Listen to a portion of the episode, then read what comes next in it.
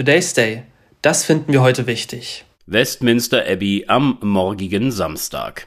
Krönungszeit. Charles III., aber auch seine Frau Camilla werden offiziell zu Majestäten erhoben.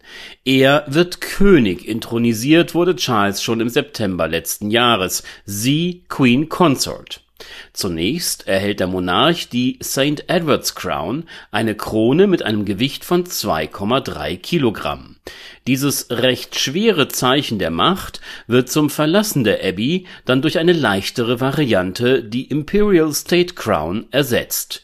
Viel Arbeit für die königliche Nackenmuskulatur. Die Zeremonie, sie wird ein mediales Großereignis werden.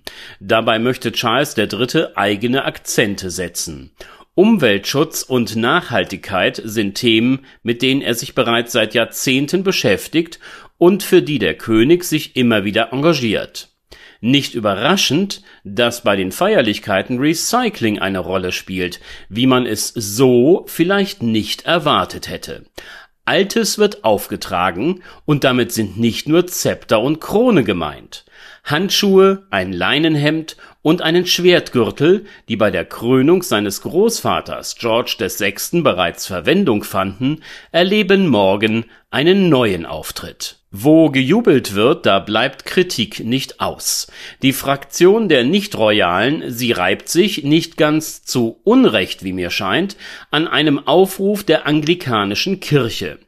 Ich schwöre Ihrer Majestät wahre Treue sowie Ihren Erben und Nachfolgern gemäß dem Gesetz. So wahr mir Gott helfe. Es ist dieser Schwur, der einige Gemüter entzürnt, Demonstrationen und Proteste, welche morgen während der Zeremonie stattfinden sollen, hat man geplant, initiiert von der Organisation Republic, erklärten Königsgegnern.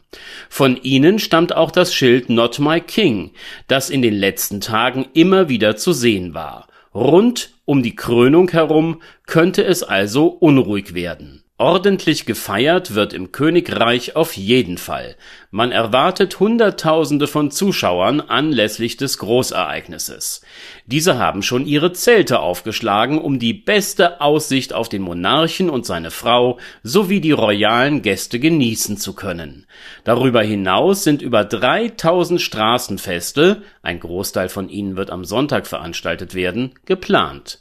Dann findet auch das Coronation Big Lunch statt. Dass die ganze Festivität nicht günstig werden wird, ist wohl absehbar. Die genaue Summe kennen wir nicht, sie liegt wohl irgendwo zwischen 50 und 100 Millionen Pfund. Ein Betrag, den man in Großbritannien auch für andere Zwecke ausgeben könnte, zum Beispiel für das immer am Abgrund operierende staatliche Gesundheitssystem NHS. Ein Land, es benötigt ein Staatsoberhaupt, eine symbolische Mutter oder Vaterfigur, die in guten wie schlechten Zeiten für ihr Volk da ist. Nach allem, was Charles uns bislang von sich gezeigt hat, wird er diese Anforderung erfüllen können. Schade allerdings, dass es ihm, der ja nicht nur ökologisch, sondern auch sozial sehr engagiert ist, nicht gelang, das für seine Krönung benötigte Budget downzugraden und das übrige Geld vielen guten Zwecken zuzuführen.